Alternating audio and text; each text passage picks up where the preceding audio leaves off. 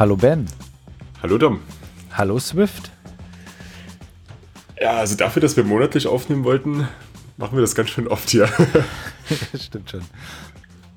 okay, wir haben es ja schon angekündigt in der letzten Folge. Die kam jetzt erst vor ein paar Tagen. Wir wollen jetzt einfach noch so einen kurzen Recap machen, was tatsächlich vorgestellt wurde und was wir davon halten. Genau, vor allen Dingen, weil es eine der besten WWDC-Keynotes war der letzten Jahre, würde ich sagen. Auf jeden Fall. Da schließe ich mich an. Ich bin wirklich sehr, sehr happy. Wir müssen mal gucken, was dabei rauskommt, weil äh, manchmal hört sich das ja alles besser an, als es nachher ist. Aber du hast ja schon Xcode getestet und sowas und da waren ja so die, wenn ich das richtig verstanden habe, schon die einige der Versprechungen erfüllt. Auf jeden Fall, ja. Also ich habe mir, bevor ich Xcode getestet habe, habe ich mir iOS 11 auf mein iPad gezogen. Das war so mh, hm, coole Ideen, aber halt typisch Beta, läuft noch super langsam, haufenweise Crashers. Und dann habe ich äh, mir Xcode geladen und da war es genau anders. Das war so, hey cool, diese Beta ist einfach stabiler als die aktuelle Stable-Version und läuft viel besser und schneller und alles. Das hört sich cool an, muss ich auch noch machen. Okay, aber lass uns mal der Reihe nach durchgehen. Ähm, Keynote. Gestern war Keynote. Ähm, waren viele Leute auf der Bühne, vor allen Dingen ganz wichtige Leute für Apple, Vice President, bla bla bla und so weiter. So, was wurde vorgestellt?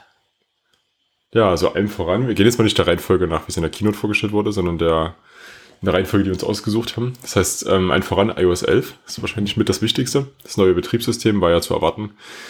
Ähm, was sind denn so die großen Features? Gefühlt ist das mal so ein richtiges iPad-Release.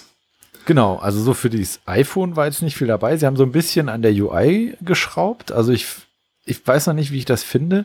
Mit diesen, also diese Navigation Bar äh, oder, oder Views mit einer Navigation Bar haben jetzt in der Navigation Bar normalerweise nichts stehen. Darunter ist ein fetter Titel. Und erst wenn man scrollt, wandert der Titel in die Navigation Bar. Ich finde, das sieht so ein bisschen komisch aus. Aber vielleicht muss man sich da auch nur dran gewöhnen. Vielleicht muss man da auch ein iPhone 8 haben, wo dann eine Kamera irgendwie mitten im Display ist oder so. Könnte ich mir vorstellen. Die heißt ja auch irgendwie Safe Area oder so heißt das in der API. Okay. Klingt so ein bisschen in die Richtung, aber werden wir dann im September sehen. Ja. Ja, ansonsten, du hast zum iPhone jetzt so einen Do Not Disturb While Driving Mode, also einen Lass mich in Ruhe, ich fahre gerade Modus. Da habe ich mir überlegt, ist der automatisch an oder merkt er, dass ich fahre? Weil wenn ich zum Beispiel in der Bahn sitze, muss ich dann jedes Mal sagen, ja nein, ich fahre gerade nicht, auch wenn ich schnell unterwegs bin. Also irgendwie haben sie was gesagt mit Bluetooth, dass es mit dem Bluetooth von dem, von ah. dem Auto äh, quasi interagiert. Dann außerdem äh, Doppler-Effekt mit, mit WLAN-Signalen und sowas. In der U-Bahn hast du wahrscheinlich auch weniger WLAN. Mhm. Ähm, und also was ich so ein bisschen mir gedacht habe, als Beifahrer nervt das ja dann die ganze Zeit. Jedes Mal, wenn du ins Auto steigst, musst du als Beifahrer sagen, hey, hör mal, ich fahre gar nicht. Ich kann mir vorstellen, dass viele Leute das dann komplett deaktivieren, weil es nervt. Ja. ja, genau. Also Beifahrer müssten das dann jedes Mal machen. Aber dennoch ist das eine wirklich gute Sache. Ja. Also ich, ich wünschte mir, dass es quasi ein Zwang wäre, dass es irgendwie so, dass das Handy gar nicht mehr richtig benutzen kannst, während das Auto fährt. Aber das ist halt schwer zu detektieren. Also da irgendwie das so richtig einzubauen. Ich weiß nicht, ob das überhaupt geht. Aber es ist, das ist richtig, eben, es passieren sehr viele Unfälle dadurch, dass Leute am Steuer äh, SMS schreiben und so ein Zeug. Ja, und wenn man nur einen einzigen Unfall dadurch verhindern kann, dann war es das schon wert. Yep. Deswegen, und einer wird bestimmt dadurch verhindert werden. Hoffen wir es mal. Genau, aber okay. eben fürs iPad ja. war verdammt viel Zeugs dabei. Also richtig coole Sachen. Wir hatten ja ähm, am Samstag, äh, beziehungsweise Sonntag kam die Folge raus, darüber gesprochen, ähm, dieses, dieses Konzeptvideo von äh, Mac Stories. Und äh, lustigerweise ist quasi alles, was der sich so, oder nicht alles, aber extrem viel von dem, was der sich so vorgestellt hat, wirklich in iOS 11 gelandet. Nämlich vor allen Dingen Drag and Drop. Ich kann in Split View jetzt zwischen zwei Apps hin und her Sachen schieben. Ja, und übrigens jetzt gerade, also kurz vor der Aufnahme lief, oder läuft sogar gerade noch, ähm, die Session zu Drag and Drop und da wurde auch gesagt, dass es auch auf dem iPhone läuft, weil das war bisher noch nicht ganz klar kommuniziert. Ja. Das waren immer nur Bilder vom iPad. Ja, ich habe gerade auch ein Video dazu gefunden, das packen wir mal in die Show Notes. Jo. Ja, Drag and Drop ist super. So richtig cool funktioniert das natürlich mit Multitasking, gerade auf dem iPad. Und da haben sie auch ähm, noch einen neuen Modus hinzugefügt und hat jetzt nicht nur den Splitscreen, den es schon vorher gab, sondern man hat jetzt ähm, richtig unten einen Dock, wo man zwischen Apps wechseln kann, was man jederzeit reinziehen kann, was sehr gut funktioniert, eine richtig gute UI-Komponente ist. Und vor allem kann man da dann so eine Floating-App machen, also so eine Art Picture-in-Picture. Das, ist, das überdeckt dann die andere App, die gerade offen ist. Und da kann man, was ein bisschen komisch aussieht, man kann den Splitscreen und zusätzlich noch eine Floating-App haben und so quasi drei unterschiedliche Apps gleichzeitig laufen lassen. Aber das sieht dann irgendwie sehr eigenartig aus. Ja, das stimmt. Ähm, was ich mir wünschte für den Dock, dass man den auch permanent einblenden kann. So wie beim Mac. Das geht im Moment noch nicht, weil dieses Hochwischen, das ist halt wieder eine Inter Interaktion mehr. Und bei manchen bei manchen Tasks, wenn ich zum Beispiel mit mehreren Apps gleichzeitig äh, agiere, die aber nicht ein Split View haben möchte, weil ich den, den Platz brauche, dann hätte ich gern so, so ein schnelles Hin und Her. Ja, ich glaube, der Platz ist der Punkt, weil du hast auf dem iPad halt sehr wenig Platz, gerade im Vergleich zum Mac. Ja. Also ich finde das sinnvoll. Und dazu kommt noch, dass diese Hochwischgeste gleichzeitig verbunden wird, wenn man die einfach weiterführt, mit der Multitasking-Übersicht-Seite, also mit dem Mission Control heißt bei Mac, wo man die Übersicht über die geöffneten Apps hat und gleichzeitig das Control Center noch dazu hat. Ja, aber halt, also mir ist es halt negativ aufgefallen, zum Beispiel bei der App Paper von 53. Ähm, wenn du dort von unten nach oben aus dem, aus dem Biesel nach oben äh, wischt, dann kommt jetzt, dann kommt erst so ein Haken, ob du das wirklich willst, weil eben da Navi also Navigationselemente von dieser App selber drauf sind. Das heißt, du musst dann nicht nur einmal wischen, sondern zweimal, bevor du überhaupt den Dock kriegst. Ja. Und, stimmt, und, das war ja vorher schon so. Genau, und das, das nervt halt ein bisschen. Aber gut, wir werden sehen. Wir werden uns dran gewöhnen, bestimmt. Ist auf jeden Fall eine Verbesserung als, äh, als vorher. Auf jeden Fall, ja. Okay, ich glaube, zu iOS 11 ansonsten war jetzt nicht viel. Ich denke, es wird halt noch eine Menge an Stabilität und auch Geschwindigkeit. Ich habe gemerkt, gerade auf meinem iPad, dass eben ein paar Animationen auch anders sind. Die laufen momentan alle ultra langsam. Es ja. dauert alles sehr lange. Ähm, so im Großen und Ganzen fühlt sich das System aber relativ gleich an. Aber, achso, es gibt ja noch eine App, weiß gar nicht, ob wir die am Sonntag jetzt schon mit drin hatten, die wurde nämlich vorher gespoilert, die Files-App, wo man ähm, eine Art Finder auf dem iPad hat. Und was sehr cool ist, ähm, diese App hat nicht nur lokale Dateien, die getrackt werden können, das heißt so eine Art lokales iCloud Drive, sondern die bündelt auch gleichzeitig andere Cloud-Anbieter wie zum Beispiel Dropbox oder Box oder andere. Weiß gerade nicht, war noch mehr dabei. Okay, also das, das habe ich missverstanden. Das heißt, ich kann auch lokal mir Dateien ablegen, nicht nur in der iCloud. Ja. iCloud. Genau, du kannst die Dateien runterladen. Du kannst zum einen ähm, von iCloud Drive einzelne Dateien ähm, mehr oder weniger cachen, also bei dir zwischenlagern. Aha. Du kannst aber auch direkt dort Dateien reinladen. Weiß jetzt noch nicht, wie die reinkommen, vermutlich nur über andere Cloud-Anbieter. Ich glaube, so ein Download oder sowas im Safari gibt's dennoch nicht. Aber es gibt auf jeden Fall ein Local on iPad. Das, das bedeutet aber, dass das quasi, also ist das dann aus verschiedenen Apps ähm, aufrufbar? Äh, ja, das war vor uns in der Session mit drin. Da gibt's einen neuen Controller, wo man so, so eine Art File-Picker hat. Okay, das, das bedeutet geht, ja. aber, dass es dann eben in, in, einem eigenen Container sitzt, weil in den, in den Apps darf es ja nicht sitzen wegen Sandboxing. Da dürfen ja keine anderen Apps rein. Genau, das ist ein eigener Container und der hat aber ähm, eine Extension, sodass andere da reingreifen können. Ja, cool. Hört sich gut an. Ja. Ich denke, das macht das iPad auch wirklich zu einem Pro. Wir können ja vielleicht auch, wo wir gerade beim iPad Pro sind, äh, mal kurz vorspringen, denn es wurde ein neues iPad Pro angekündigt. Das war ja schon länger in den Gerüchten mit drin und zwar ist es ein 10,5 Zoll iPad Pro. Ihr habt es alle gesehen, eigentlich können wir uns die Details sparen. Aber das Ding gefällt mir richtig, richtig gut. Du hast ja selber ein iPad Pro, das, das 9,7 Zoll, ne? Genau. Also mit dem 9,7 Zoll war so ein bisschen die Frage, äh, was ist da jetzt besser? Es ist ein bisschen größer, das fände ich gut. Ähm, diese 120 Hertz, das ist auch cool, wenn man viel zeichnet. Ich zeichne nicht so viel damit und für meine Zwecke reichen diese, ich glaube, was habe ich auf dem iPad? 60 Hertz. 60 Hertz. Nee, aber warte mal, die also, haben noch gesagt, wenn ich den Pencil benutze.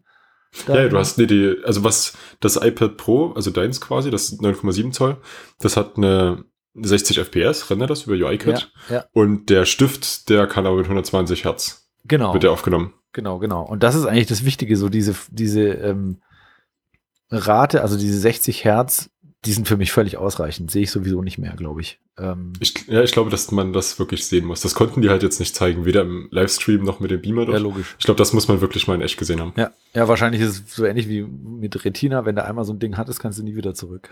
Vermutlich, ja. ja, ähm, ja also, also wenn, wenn du noch kein iPad Pro hast, ich bin sehr begeistert von meinem iPad Pro. Ich mag das super. Ich benutze es weniger als, als ich dachte, dass ich es benutzen würde. Aber wenn ich es benutze, ist es, fühlt sich, fühlt sich nur total natürlich an, eben mit diesem Stift auf dem, auf dem Bildschirm rumzumalen und, ähm, dadurch halt, äh, so Sketchnotes oder auch mir Gedanken zu machen, während ich über, über irgendwas nachdenke, ein bisschen was malen, dann geht das leichter. Also ich finde, das ist ein super Gerät. Ich kann mir auch sehr gut vorstellen, dass ich mir das holen werde. Also wahrscheinlich werde ich es mir holen. Das Einzige, was mich momentan so zurückhält, dass ich nicht sofort bestelle, es kostet so viel. Das ist irgendwie so ein, so ein großes Commitment. Das ist, ist doch ein iPad und gefühlt ist ein iPad doch ein Spielzeug und dann kostet es aber halt mit Stift halt gleich mal 850 Euro oder so. Habe ich aber auch bezahlt. Ja, na klar, es ist, es ist halt ein Pro-Gerät. Ich ja. glaube, dem muss man sich bewusst werden. Man kann damit auch wirklich professional Dinge erledigen. Zum Beispiel wurde jetzt auch Affinity Designer für iPad veröffentlicht oder ich glaube veröffentlicht schon. Und also was die da gezeigt haben, Wahnsinn. Das, das ist eine richtig ja. krasse Pro-App. Da kann ein ja. Profi mitarbeiten. Ja, vor allen Dingen jetzt mit eben Drag and Drop und so und diesen Split Views und Docs und sowas, wird und das Files. iPad halt wirklich zu einem, zu einem echten Computer. Auf jeden Fall. Und ich, wenn man sich dem wirklich so hingibt, dann ist es das Geld auch wert, denke ich, weil ja. im Single-Core ist es vermutlich sogar schneller als mein MacBook. Ja, ja. Also es, äh, ich, ich bereue es nicht, es gekauft zu haben. Ja, du hast ja auch bei der UIConf coole Sketches gemacht. Ja, genau. Die alleine sind eigentlich schon wert. Bitte? Die alleine sind ja eigentlich schon wert. Also jetzt nicht die Sketches selber, aber dass man damit so eine Sketches machen kann. Genau, ich habe cool. ich habe also ich habe auf der UIConf Sketchnotes gemacht. Sketchnotes heißt, man man versucht aus einem Vortrag die Key Punkte herauszufiltern, während man zuhört und das zu malen. Ähm, das hat den Vorteil, dass es besser im Gehirn bleibt, weil dann verschiedene Hirnhelf oder verschiedene Hirnbereiche interagieren müssen, als wenn ich es nur aufschreibe. Ich fand's super, hat mir sehr gut gefallen.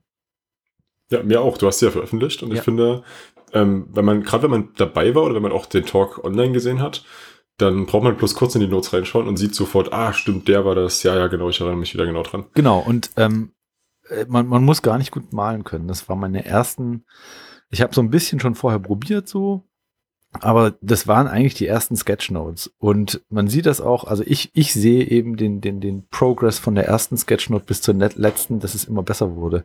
Das heißt, äh, ihr braucht euch nicht zu scheuen, weil ihr nicht malen könnt. Ich kann es auch nicht und es funktioniert trotzdem. Aber der Apple Pencil hilft auf jeden Fall dabei. Ja, ja, klar. Man braucht also normalen Stylus würde ich da nicht benutzen wollen. Okay, ist auf jeden Fall ein Argument dafür. Ja. Ich muss mal schauen. Also man kann sich das Gerät jetzt schon bestellen. Ich hatte gestern mal geschaut, ich glaube, es würde dann nächste Woche schon da sein. Aber da ist dann natürlich iOS 10 drauf. Mit iOS 11, wo es dann erst so richtig Sinn macht, meiner Meinung nach, kommt es dann eben im Herbst. Ja. Okay, ah, gehen wir, wir mal. wir haben noch was ja. vergessen bei iOS 11. Phone oh, to, Phone to Phone Payment. Also, dass ich von, ähm, von, wenn ich, wenn ich jetzt mit einer Person iMessage hin und her schreibe, kann ich von dem Geld mir holen oder ich kann ihm Geld schicken.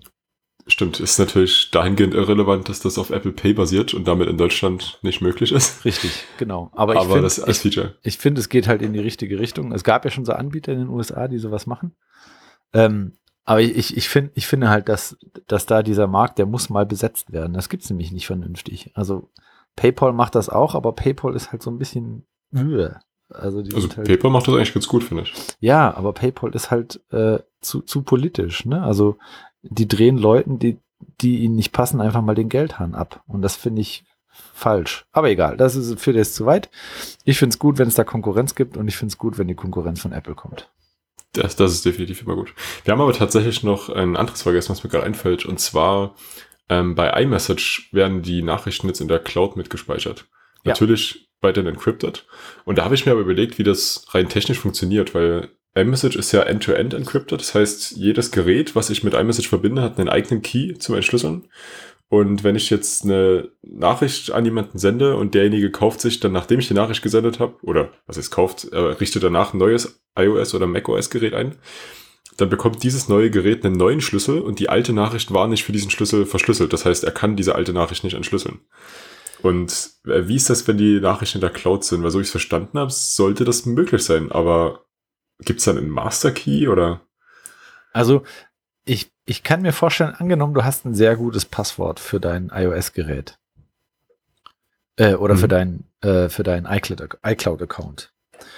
Ähm, ich kann mir vorstellen, dass sie sowas haben wie so eine Art Public Key, der eben dann in der iCloud liegt und mit dem verknüpft, äh, den verknüpfen sie mit deinem Passwort, um einen Key zu erzeugen, der dann wieder unique ist, aber eben nur auf dem Gerät bekannt. Hm, also ja, Public auf jeden Fall, aber jedes, äh, wir geraten wahrscheinlich gerade in ganz gefährliches Halbwissen hier, aber, aber jedes Gerät hat dann einen eigenen äh, Private Key, so ich verstanden, also ein eigenes Schlüsselpaar eigentlich sogar. Das heißt, du hast die Nachricht und die schickst du jetzt an, nicht an, äh, also du schickst jetzt zum Beispiel eine Nachricht an mich, dann schickst du nicht diese Nachricht an mich als Person, sondern du schickst diese Nachricht an meinen Mac, an mein iPad, an mein iPhone, an meine Apple Watch. Wobei Apple Watch bin ich mir gar nicht sicher, ob die vielleicht mit dem iPhone eher zusammen ist. Aber du schickst es auf jeden Fall an alle meine Geräte und nicht an mich. Das heißt, diese Nachricht enthält die Public Keys für jedes meiner Geräte. Wie auch immer. Da gibt es auf jeden Fall ein neues Feature. Die Nachrichten sind in der Cloud und sollen dann quasi auch nachträglich noch ähm, entschlüsselt werden können. Ich meine, es könnte ja sein, dass einfach iCloud dann diese ganzen Nachrichten. Nee, end zu end. Nee, die iCloud kann ja dann nicht die Nachrichten schicken. Das heißt, es geht ja nur vom Gerät aus dann. Das würde, ja, äh, kann ich mir auch nicht vorstellen, wie das funktionieren soll. Ja, genau. Also die Geräte können es nicht nachträglich hochschieben. Naja, es gibt auf jeden Fall noch was anderes, was auch in die Cloud kommt, wenn wir gerade dabei sind. Und das sind die Informationen über Personen, die du bei dir in Fotos ähm, getaggt hast. Es gibt ja schon seit iOS 10 die Möglichkeit, ähm, Personen von einem neuronalen Netz erkennen zu lassen und dann auch zuordnen zu können. Und da gibt es die Möglichkeit, dass man diese, diesen Personen auch Namen gibt damit man die später wiederfindet und sagt, zeig mir jetzt alle Bilder von meiner Freundin oder so. Und das Problem war, dass man das auf jedem Gerät einzeln machen musste und das nicht synchronisiert wurde. Ähm, einfach aus Datenschutzgründen, weil deswegen wurde das ja auf dem Gerät gemacht und nicht wie bei Google Fotos zum Beispiel in der Cloud. Und äh, Apple will das jetzt aber auch end-to-end -end encrypted in die Cloud laden. Das heißt, man kann das auf einem Gerät pflegen und es wird zu den anderen synchronisiert und bleibt dabei aber encrypted. Das heißt, in der Cloud selber liegen da bloß, liegt da bloß irgendein Daten, Wirrwarr.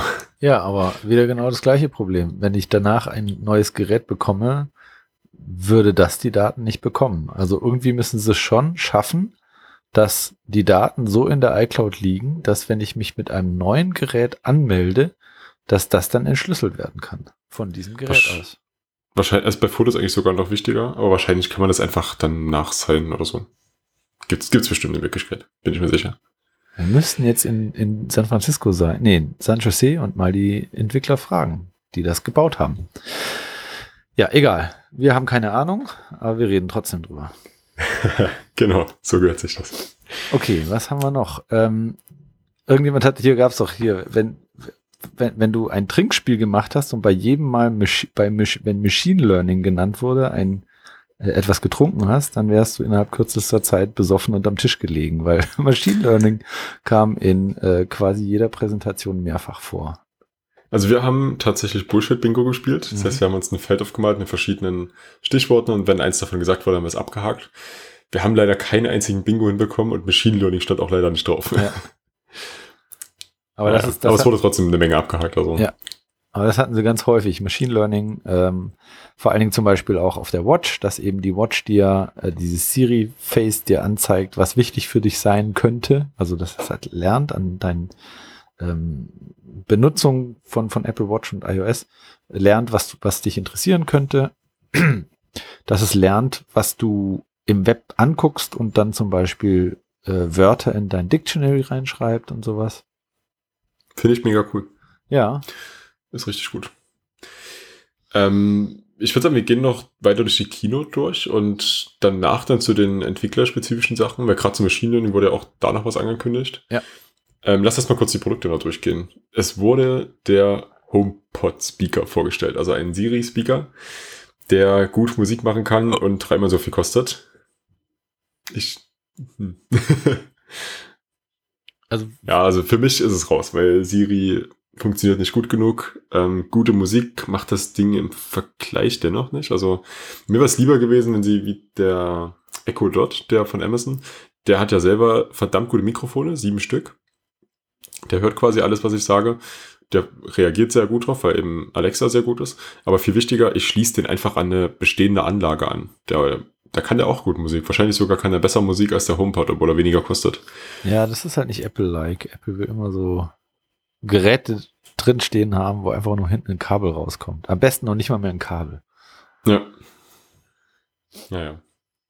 Ja, also im Endeffekt, der wurde jetzt auch nur angekündigt. Der ist also jetzt noch nicht da. Man konnte den auch nur anschauen, aber nicht mal ausprobieren oder so oder anhören. Ähm, ja, wird man, denke ich, sehen, was dabei rauskommt.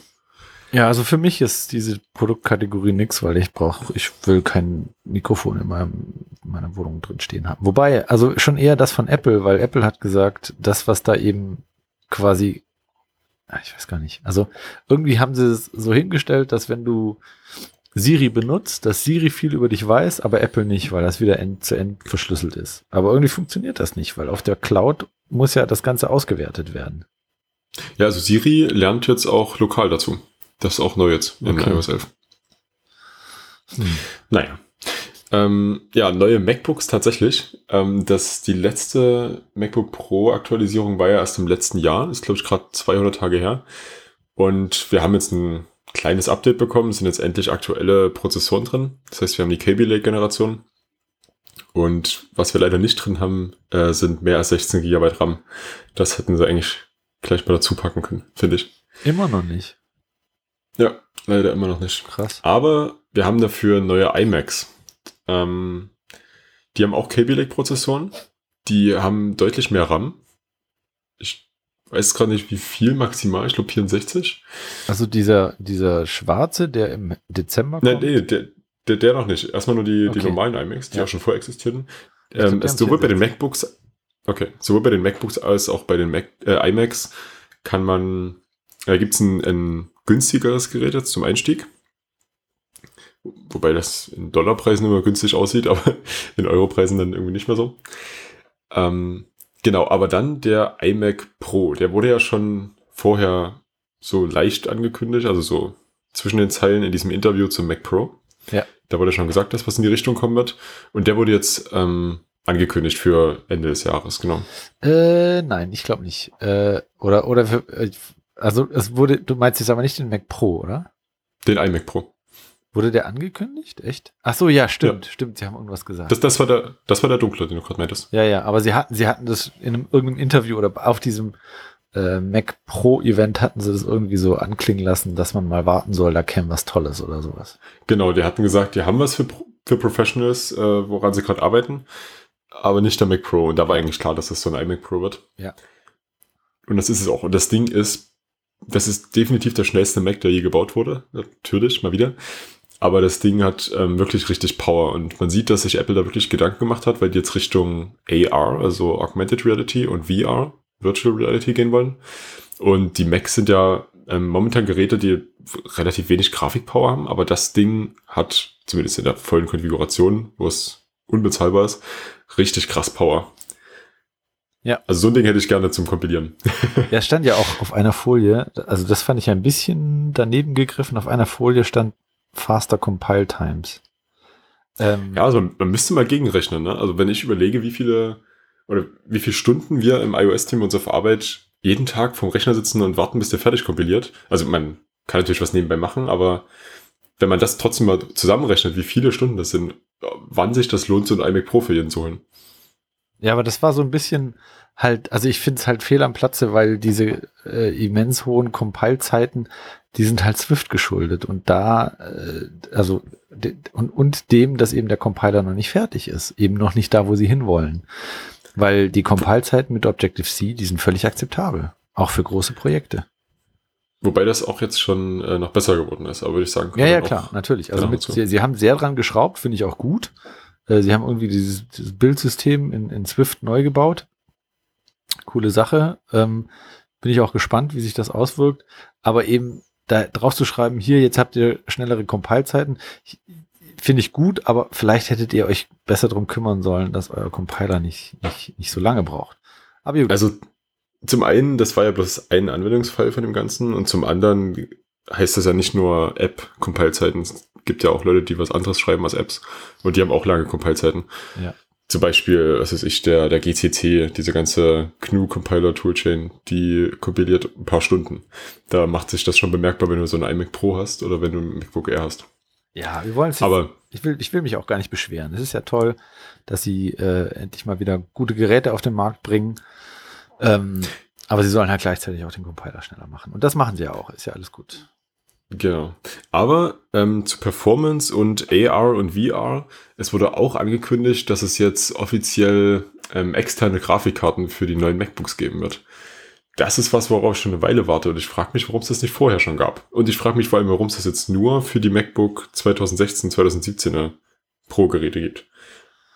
Also die werden über Thunderbolt 3 angeschlossen, quasi über den neuen USB-C für förmigen Anschluss. Und bringen dann halt eine externe Grafikkarte in das MacBook mit rein, was dann halt genügend Power hat, um auch AR und VR machen zu können. Ja. Und ich glaube, Festplatte ist auch noch drin oder so, ne? Hm, weiß ich nicht, aber die kann man ja per RAID dann beide anschließen und dann, ja. äh, per, per RAID, äh, du kannst ja RAID per Chaining anschließen. Ja, interessant. Ist eine interessante Richtung, weil Apple die gefühlt vor einer Weile verlassen hatte und jetzt aber so wieder Richtung Power geht. Finde ich, finde ich gut. Ja. Okay, ähm, ja, WatchOS 4 und tvOS, ja, waren jetzt nicht so spannend. Du hast ja gerade schon gesagt, es gibt dieses Siri Watchface, was sehr interessant aussieht. Ja. Dann gibt's noch diese LSD-ähnliche, äh, weiß gar nicht, wie das Gerät dazu heißt, aber dieses, wo so ganz viele geometrische Formen in ganz bunten Farben beim Watchface hingehen, man das noch bewegen kann. Sehr eigenartig. Ja. Ja, und tvOS ähm, war eigentlich die einzige Ankündigung Amazon Prime Instant Video. Und da bin ich mir noch nicht ganz sicher, ob das nach Deutschland kommt. Denn so wie er das gesagt hatte, ist das in der TV-App integriert. Und die gibt's in Deutschland nicht. Okay. Das ist eine reine US-App. Da wird sich dann, aber er hat zum Schluss dann gesagt, to all Apple TVs. Also vielleicht kommt da noch was. Wir werden sehen. Ja. War, war ja auch mal Zeit, aber die haben sich ja irgendwie so gekabbelt, die zwei. Ja, naja. Ja, ich denke zum Apple TV, und das hatten sie auch mit gesagt, da werden wir ähm, im Laufe des Jahres noch mehr sehen. Das heißt, da wird wahrscheinlich zum September-Event dann noch eine neue Generation kommen, die vermutlich dann 4K kann und dementsprechend ein bisschen schneller und ja. so. Okay, ähm, ich glaube, wir sollten mal zu den Developer-Tools oder zu den Developer-Ankündigungen übergehen. Genau, das eigentlich Interessante sind ja die ähm, Platform State of the Union, die dann im Anschluss kommen. Also im Anschluss mit zwei Stunden Pause. Ähm, die fing gestern Abend dann erst halb zwölf an, aber die lohnt sich auf jeden Fall. Ja. Ähm, das fing auch schon mega gut an. Also die haben ja mit Xcode angefangen, Xcode 9. Und die haben so von den ganzen Punkten her einfach alles gefixt, worüber ich mich je aufgeregt habe bei Xcode. Also ich bin wirklich absolut happy mit dem, was die jetzt hier machen. Das ist Wahnsinn. Ja, ich habe auch äh, vorhin mit einem Kollegen gesprochen. Also ich, ich das, also ich habe es noch nicht ausprobiert, weil ich äh, keine Zeit hatte, aber das, was in dem Video gezeigt wurde, das sieht so aus, als ob sie zwei Jahre dran gearbeitet hätten und letztes Jahr einfach irgendwas rausgehauen haben, damit die Leute ruhig sind. Weil, also es ist ja wirklich, sie haben so viel neu geschrieben, sie haben das Bildsystem neu geschrieben, sie haben einen kompletten Editor in Swift neu geschrieben. Der kann jetzt Refactoring von Swift, Objective-C, C und C++. Also es ist Stand mit auf der Bullshit-Bingo-Liste bei uns übrigens, das Refactoring. ja, war ein guter Punkt.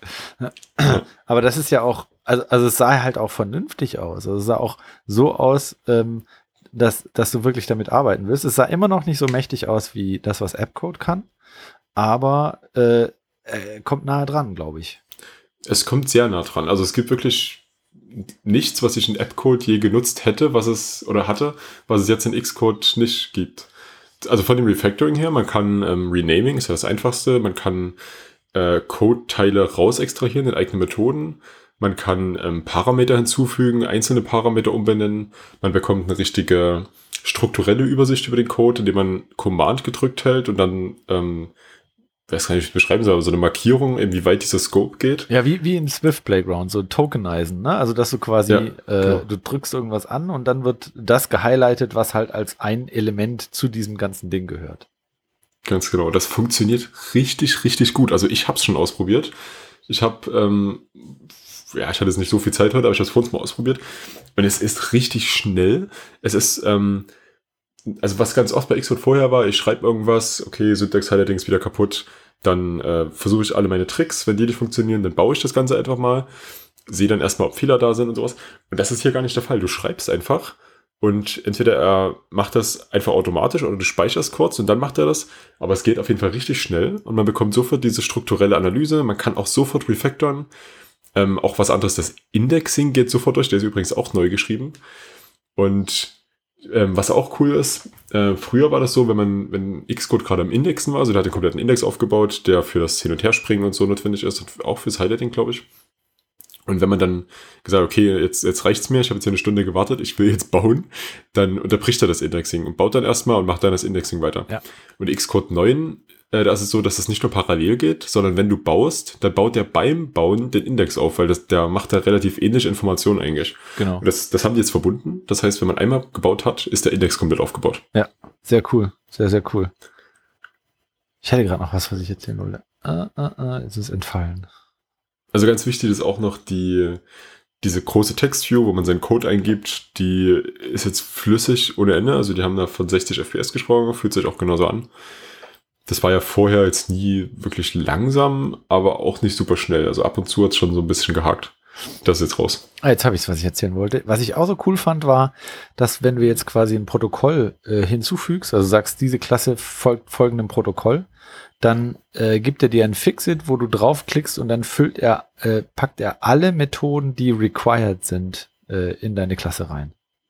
Ja, das ist mega gut. Super cool. Und es gibt auch noch eine, eine ganze Menge anderer solcher Fixits. Also ich glaube, er hat noch Zahlen genannt, wie 100 neue, eine, also so eine analytischen Fixits sind mit dabei. Und was ich auch cool fand, ist ein Markdown-Editor. Ja, da, also ich habe kurz überlegt, warum. Es ist irgendwie ganz cool, wenn man ja in jedem Projekt doch so eine README drin hat, aber abgesehen davon ist mir Xcode zu viel Overhead, um Markdown zu schreiben. Ach, äh, brauche ich eine App weniger. Hm. Also ich mache das mit Sublime Text, weil die halt so ultra schnell ist. Ja, vor allem ultra schnell öffnet. Sublime Text äh, hab, hab ich, kam ich irgendwie nicht klar mit. Deswegen habe ich den wieder gelöscht. Also ich finde es gut, dass das drin ist. Ja, verkehrt ist es nicht. Ich hätte halt, wenn dann gerne noch eine Preview dazu gehabt. Ja, stimmt. Weil das, also gerade so ein, aber da ist ja die Frage, Markdown per se ist jetzt nicht gerendert. Ist aber vielleicht, eher so dieses GitHub-Rendering oder so. Hast, hast du mal geguckt, ob das vielleicht im Assistant-Editor gerendert wird? Das könnte ich mir vorstellen.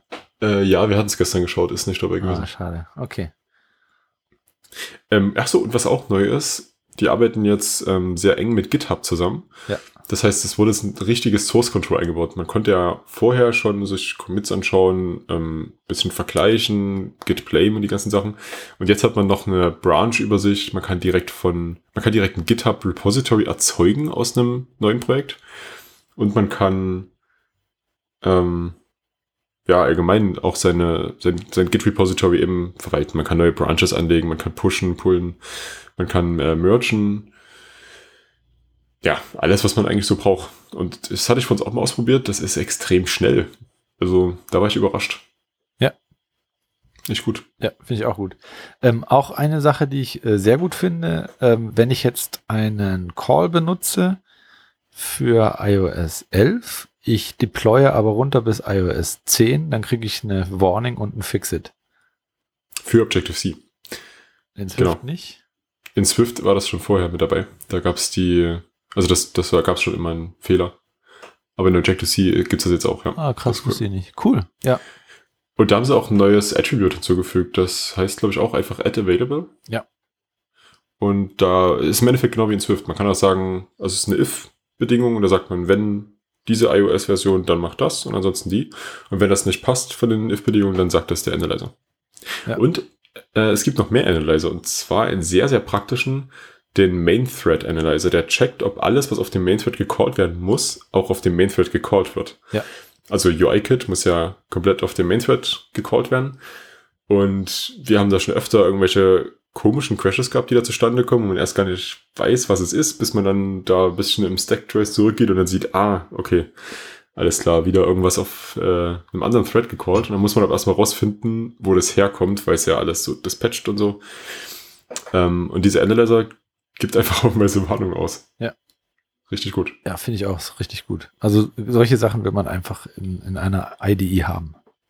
Auf jeden Fall. Und ähm, der iOS-Simulator kann jetzt mehrere Simulatoren gleichzeitig offen haben. Ja, auch cool. Oh.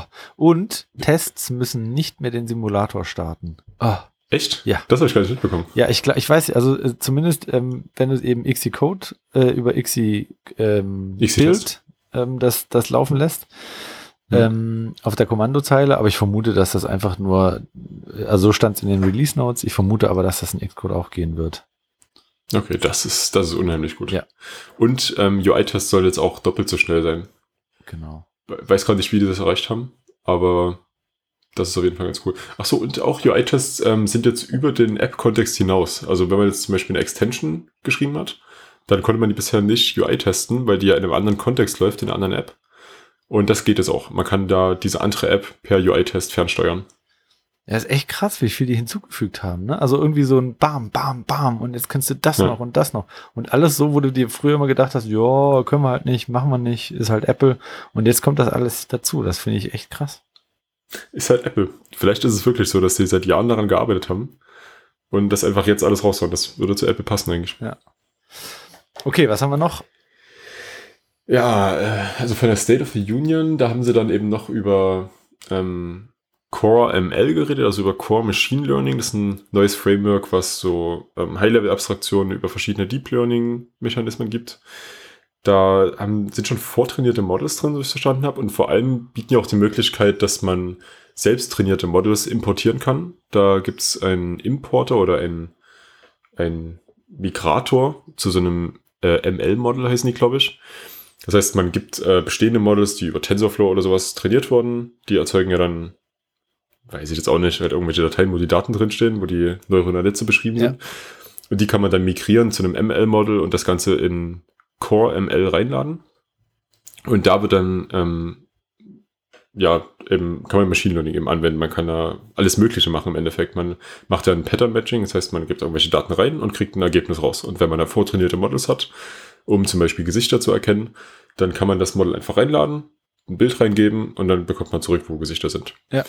Was ein einfaches Beispiel ist, weil das gibt es schon von Apple. Genau, in dem Zusammenhang haben sie eben auch äh, quasi, ähm, ich weiß nicht, wie man das nennt, aber eben so ihre Image-APIs äh, aufgebohrt. Das heißt, man kann jetzt Informationen darüber kriegen, was eben in der Kamera zu sehen ist. Ü auch über eben dieses Machine Learning gekoppelt. Stimmt, ja. Ähm, und auch äh, Argumented Reality, dass ich quasi ein, ein irgendwas abfilme und ähm, die, die API sagt mir dann, wo der Tisch ist, wo ich Dach, Sachen drauf platzieren kann und so. Da gab es auch eine sehr schöne Demo von Lego, wo die einfach so ähm, äh, Gebäude und auch äh, Fahrzeuge auf dem Tisch haben fahren lassen und so weiter. Das war sehr cool. Wobei das unabhängig von Machine Learning ist. Aber das stimmt, das ist auch richtig cool. Das ist ja ähm, so Computer Vision Dinge, dass die da versuchen, Perspektive zu erkennen. Und die hatten, als die angefangen haben, das Beispiel Pokémon Go gebracht, was ja so als das AR-Game immer betitelt wurde.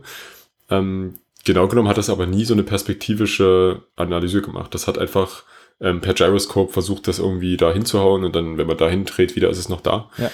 Aber die haben jetzt ähm, dann auch eine neue Version vorgestellt von Pokémon Go, die eben dann tatsächlich mal AR benutzt und da sieht man auch mal direkt den Unterschied weil der das wirklich genau in der Welt positioniert. Wenn ich näher rangehe, dann gehe ich näher ran, dann bin ich näher dran an dem Ding.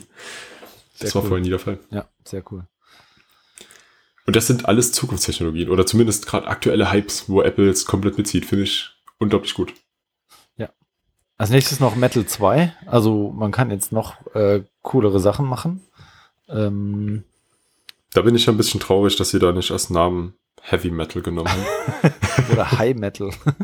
ja, auch nicht schlecht. Ja, Heavy Metal, stimmt. Ähm, ja, also Metal ist so ein bisschen die, die Foundation für das ganze Zeug. Also das Core ML läuft darauf, ja. das AR läuft darauf, ähm, UIKit läuft, glaube ich, auch drauf. Der Window Manager für macOS High Sierra, haben wir auch noch gar nicht drüber gesprochen, dass es High Sierra heißt. Ja. ähm, der Window Manager läuft auch auf Metal.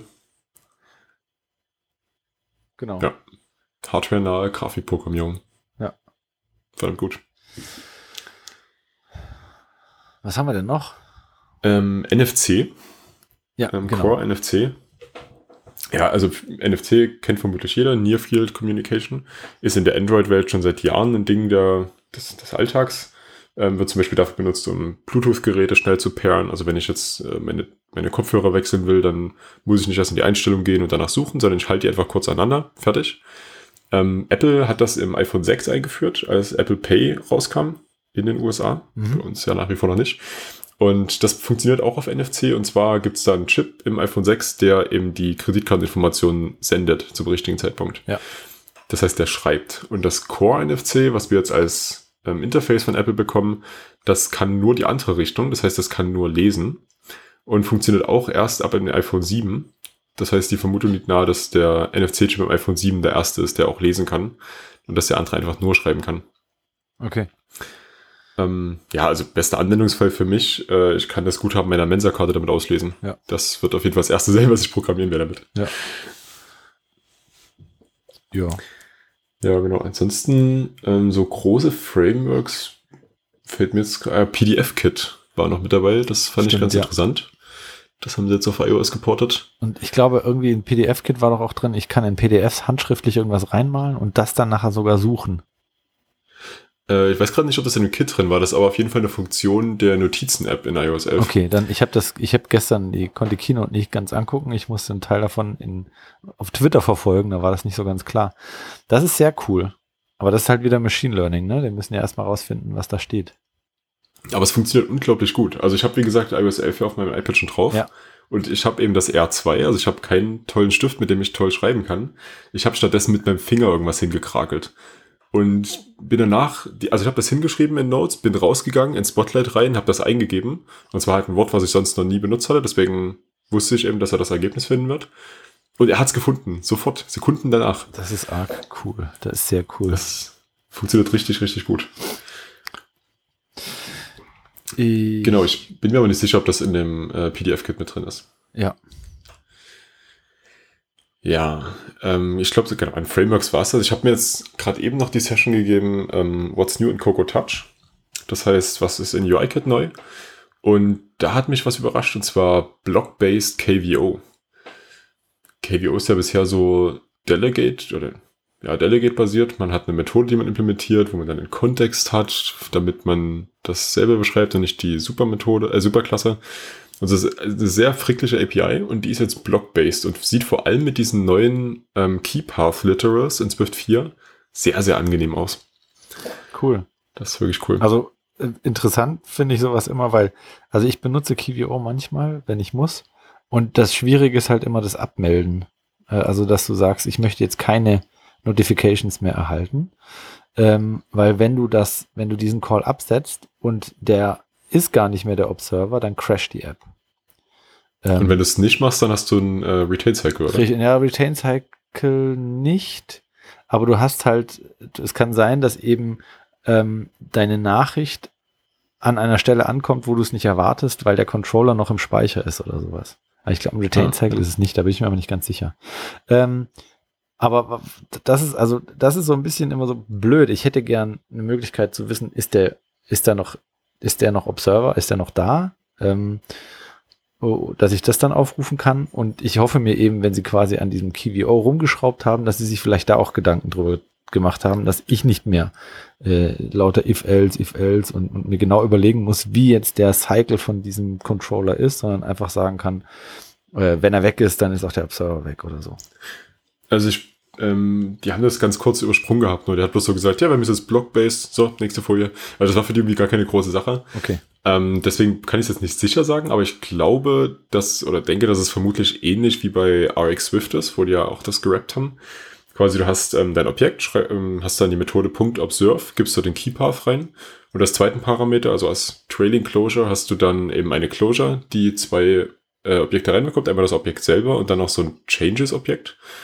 Und ich vermute, dass der Return-Wert von dieser gesamten Observe-Methode ähm, so eine Art ähm, Objekt zurückgeht, wo, was ist, also was zum Beispiel bei der Notification Center API auch ja. zurückbekommst, so ein Observer-Objekt. Ja, ja. Und solange dieses Objekt existiert, ist dein Observing da. Ja. Ich vermute, dass das in die Richtung gelöst das, wurde. Das wäre schon, das wäre schon besser.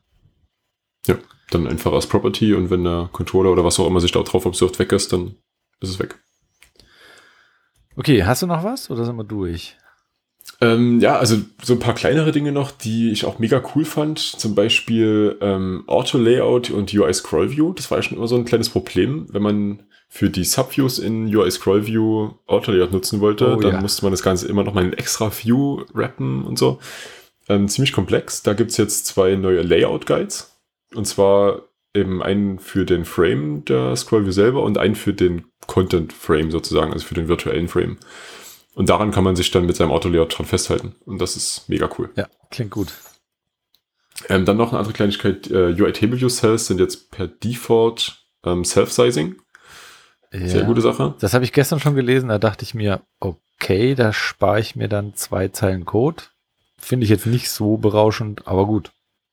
Naja, also es gibt da noch ähm, so ein paar andere Änderungen, die da zusammenkommen. Das meiste hängt mit diesem Dynamic Type zusammen. Das heißt, du hast ähm, Schriften, wo du nicht mehr sagst Schriftgröße 12 oder so, sondern du sagst eben Schriftgröße, das ist jetzt ein Bodytext oder das ist ein Header oder sowas.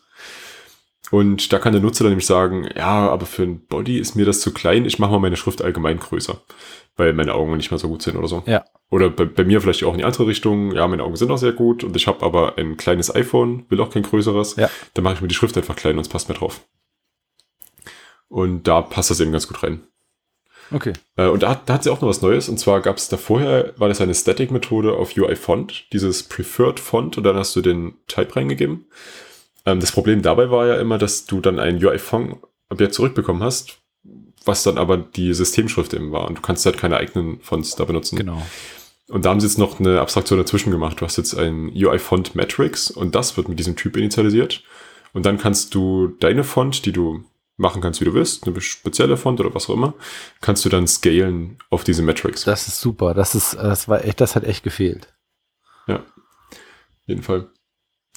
Ähm, ja, und dann äh, das letzte, was ich mir da aufgeschrieben hatte aus der Session, ähm, PDF-Bilder sind tatsächlich jetzt Vector-Based Images. Man konnte ja vorher in seinen Assets, hat man diese Add 1x, 2x, oder ne, 1x schreibt man nicht hin, aber das für ohne Retina, das Add 2x und Add 3x für Retina und iPhone Plus Retina. Mhm.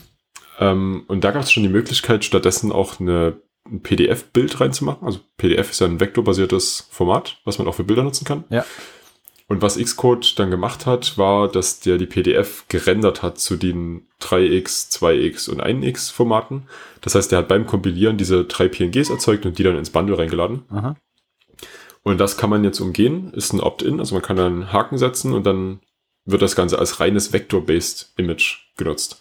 Und der Vorteil ist, dass man dann eben wirklich vektorbasiert das Ding skalieren kann, wie man möchte.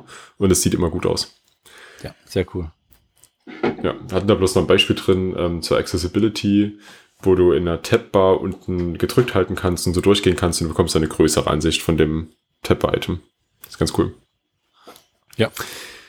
Okay, wir haben jetzt hier maßlos überzogen, Entschuldigung. Naja, aber es gab ja auch viel vorzustellen. Also Apple hat viel vorgestellt, es gab viel zu besprechen. Auf jeden Fall. Ich glaube, die ganze, die ganze Woche wird jetzt echt noch spannend. Hast du vielleicht so deine, sagen wir mal, drei Favoriten-Sessions, auf die du dich besonders freust? Oh je, oh ich habe mir so viel favorisiert. Ähm, also worauf ich mich sehr freue, ist ähm, erstmal werde ich mir natürlich die ganzen Track-and-Drop-Dinge angucken. Ähm, dann bin ich gespannt auf Swift Playgrounds. Also die Session-Nummern habe ich jetzt nicht im Kopf. Ähm, hm, ja, und das, das weitere wäre, was ist, was hat sich verändert in Tests, weil da haben sie auch viel geschraubt. Da frage ich mich ja, was dort kommt, weil zu Xcode 8.3 kommt da ja schon ein Riesen-Update. Da frage ich mich, ob sie das dann recyceln, weil das wurde ja in der WWC noch nicht thematisiert. Oder ob da noch was Neues dazugekommen ist. Hab ich noch gar nicht geschaut. Es sind ein paar Sachen dazugekommen. Also eben gerade, äh, dass du die Tests parallel auf mehreren Geräten gleichzeitig laufen lassen kannst. Ähm, und äh, was war da noch? Genau, du kannst jetzt auch äh, bestimmte Assertions, glaube ich, gruppieren. Ähm, das oh, ist hauptsächlich gut für UI-Tests, aber da habe ich nur die Release Notes in, in Xcode gelesen. Das habe ich mir noch nicht angeguckt. Klingt spannend, ja. Ja, also ich werde mir ähm, so ein bisschen das Core ML anschauen. Das finde ich ziemlich spannend. Mhm. Ähm, ja, und dann auf jeden Fall immer die What's New in, bla bla bla, weil da ist, da sind so die großen Grundlagen, so What's New in Coco Touch war ja heute früh schon. Also heute früh nach amerikanischer Zeit, also jetzt für uns abends. Ähm, aber auch so äh, What's New in Coco zum Beispiel, obwohl ich nichts in Coco schreibe produktiv, ist es irgendwie trotzdem immer eine richtig coole Session, wo man halt einfach auf dem aktuellen Stand bleiben kann. Ja, finde ich auch. Gucke ich mir cool. auch immer an, wenn ich Zeit habe. Äh, What's New in Collection und Table View zum Beispiel gibt es, glaube ich, auch noch. Ja. auch ein Must-Have einfach. Ja, und dann äh, halt so diese Introduction oder Introducing, bla bla bla.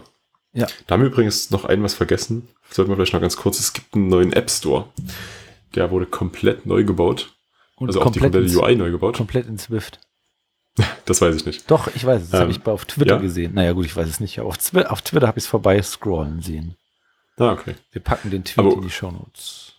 Ja, aber unabhängig davon, die gesamte UI ist halt neu und die ist richtig gut aufgebaut. Also man, es sind so ein paar Beispiele von Apps, die halt scheinbar vorher schon die Möglichkeit hatten, das ein bisschen darauf anzupassen.